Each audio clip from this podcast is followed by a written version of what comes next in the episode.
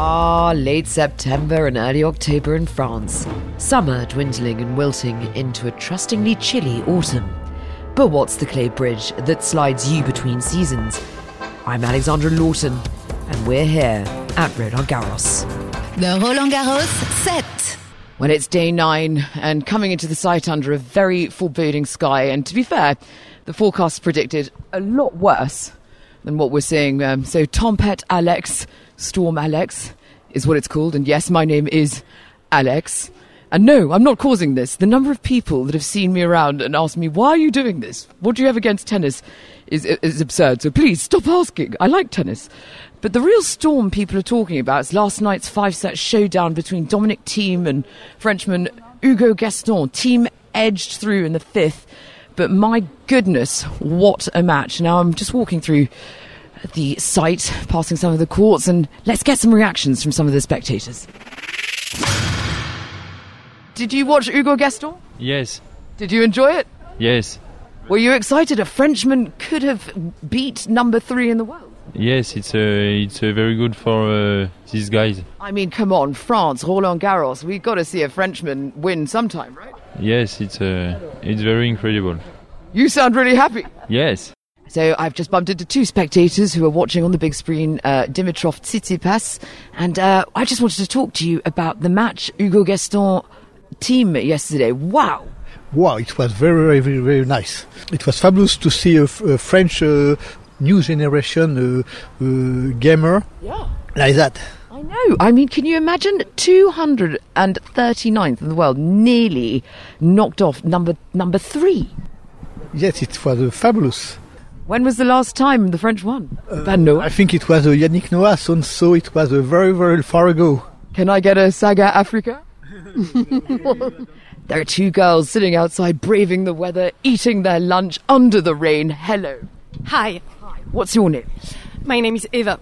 Eva and Celia. and Celia. Well, what are you eating here? A salad. A salad in the rain. That's uh, that's uh, that's not just. It's not just a dry. It's not a dry lunch, is it? It's a, it's a wet lunch. You watched the match, Ross.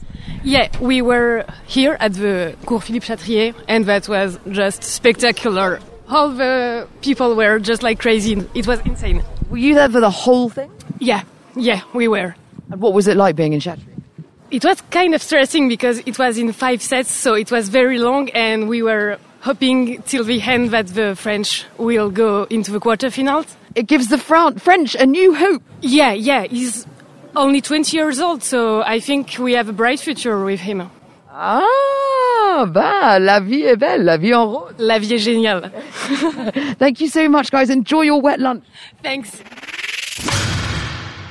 Gosh, well, if uh, yesterday proved anything, it's to never let your guard down or tire in this competition. Halep, for example, knocked out by uh, Swiatek. Got to get that practice in. Tennis players knock up together. But there are players that spar and practice with the big names, sparring partners. Now I'm off to speak to one of them now. So um, I'm lucky enough to be standing in front of a top sparring partner at uh, Roland Garros, Vincent Stouff. Hey, how are you? Uh, a bit wet, but so are you. You've come in uh, looking ready to play.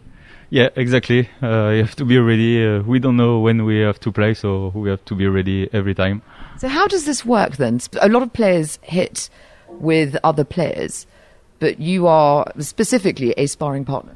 Yeah, for for the tournament. So I don't know when someone need uh, to I don't know warm up or for practice, they just need to ask to the desk uh, someone, and we are like uh, eight or nine eating partners every day, and we are available to eat with everyone. So it's really nice for for us.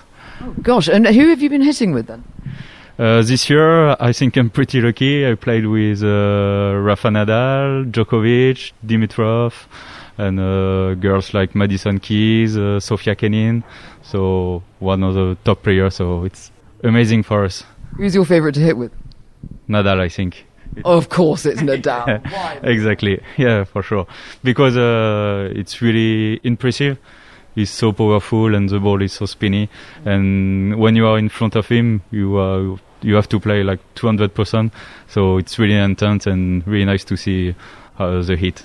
Everybody says that Nadal's such a nice guy off the court. Is he? Is he a nice guy? Yes, for sure. Really respectful. Every time he say hello, thanks for everything, and uh, every time he has a little word for the hitting. So yes, he's really nice.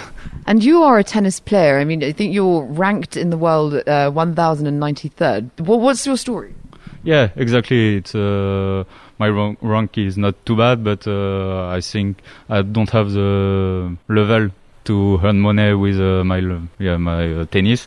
So it's why I play like more French tournament and sometimes do some eating partner yeah to try to earn my life. So it's nice because it was my dream to play uh, like to be top 100 and uh, play with uh, all b- best tournament in the world and best player, but unfortunately my level is not good enough so it's why it's a really good opportunity to confront uh, with those players so it's very nice Okay. How do you actually become a hitting partner? every year uh, we have like a, a lot of French players who asking to be a hitting partner for the tournament, and after it's the federation they choose uh, between a lot of players, and it's why uh, I think I start like four years ago, and uh, every year I try to do the same, and for the moment it's good for me, so I'm happy.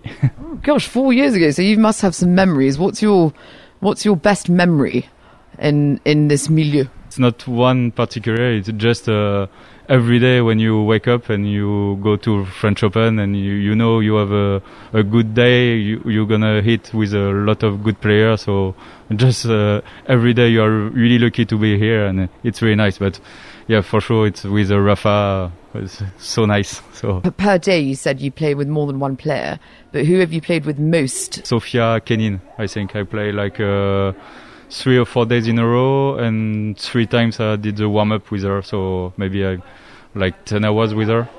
Uh, but sometimes yeah, it's like this when uh, well, a lot of eating partner is the same. When a girl or a guy like a eating partner, he can ask to the desk if it's possible to have the same one the next day. And uh, it's why sometimes we have to play with the same player every day. And the players sometimes ask for a hitting partner with specific uh, characteristics and traits. What's yours?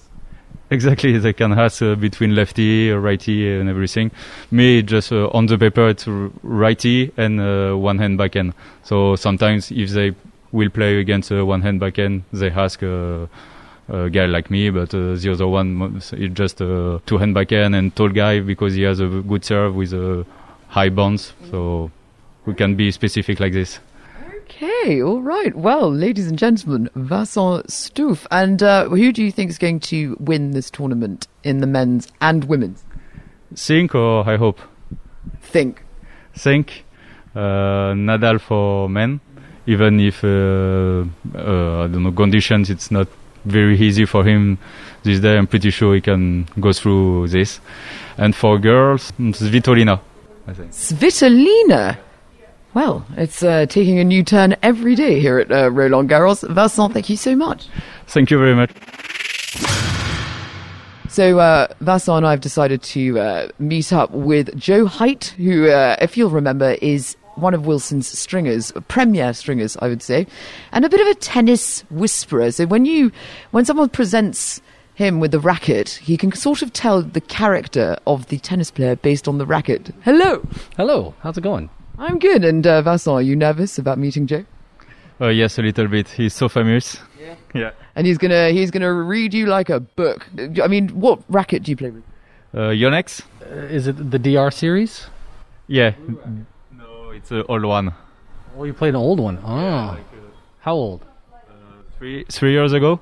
It's a DR hundred. The DR 100. That's what I said. I said you played the DR, the yellow and green. Oh yeah, yeah, yeah. Okay. Now, do you like it? Yeah, so much. It's why uh, I didn't change since a few years.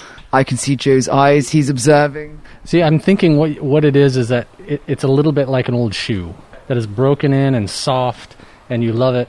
Even the exact same shoe, brand new, doesn't feel the same. Okay, so what what kind of tennis He like he likes his old shoe. I think he likes his old shoe. do you like old shoes? Yeah, for sure, and it's why it's so difficult to change. So what kind of uh, what kind of player does this make, Vincent? Usually, a player like this is pretty comfortable. Uh, I would say he's more of a counter puncher, not overly aggressive. He likes to um, take the pace off the ball from the other player, make many many balls, and then when the other player makes errors, that's how he that's how he wins his points. Whoa, Vincent, what do you think? Yes, you're right, but it's not. ah, oh goodness, Joe, you are amazing. Goodness, are you satisfied with that? Yes, very. Okay, well, Joe, thank you so much. Sure, no problem at all. Anytime. Thank you, thank you, thank you. That's it. Day nine, closing out at Roland Garros. I'm not sure if you can hear it, but the rain really is starting to come down, and uh, well, we don't all have roofs like at uh, Philippe Chatrier, so I'm going to get myself to shelter. Join me tomorrow for day 10 on the Roland Garros set. If you have any comments or stories that you'd like to share with us, please do get in contact at hashtag Roland Garros on Twitter, go to Facebook, or use our official Roland Garros mobile app, or just get in contact directly with me. That's at Alexandra Lawton. Toodaloo.